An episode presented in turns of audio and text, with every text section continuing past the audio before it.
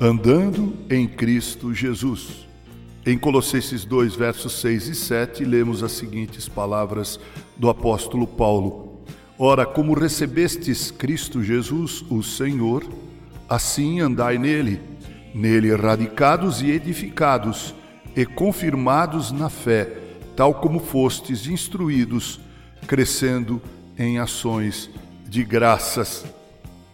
A vida de fé é representada pelo receber, um ato que significa o oposto de qualquer pessoa que se assemelhe ao mérito.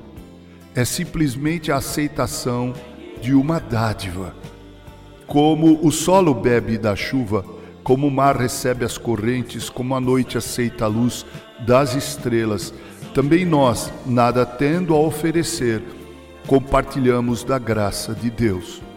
Os santos não são, por natureza, poços ou correntes, não passam de cisternas em que as águas vivas fluem.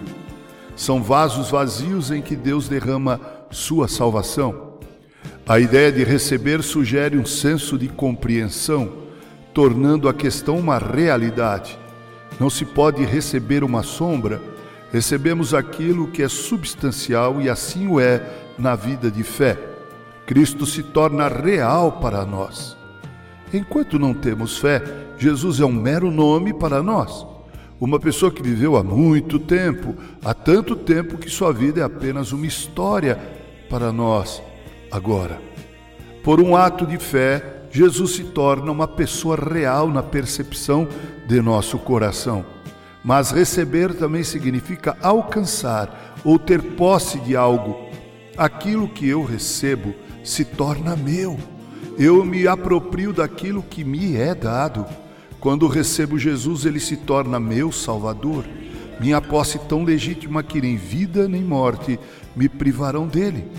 Tudo isso significa receber Cristo, tomá-lo como dádiva de Deus, torná-lo real em meu coração e apropriar-me dele como meu. A salvação pode ser descrita como um cego que recebe a visão o surdo que recebe a audição, o morto que recebe a vida.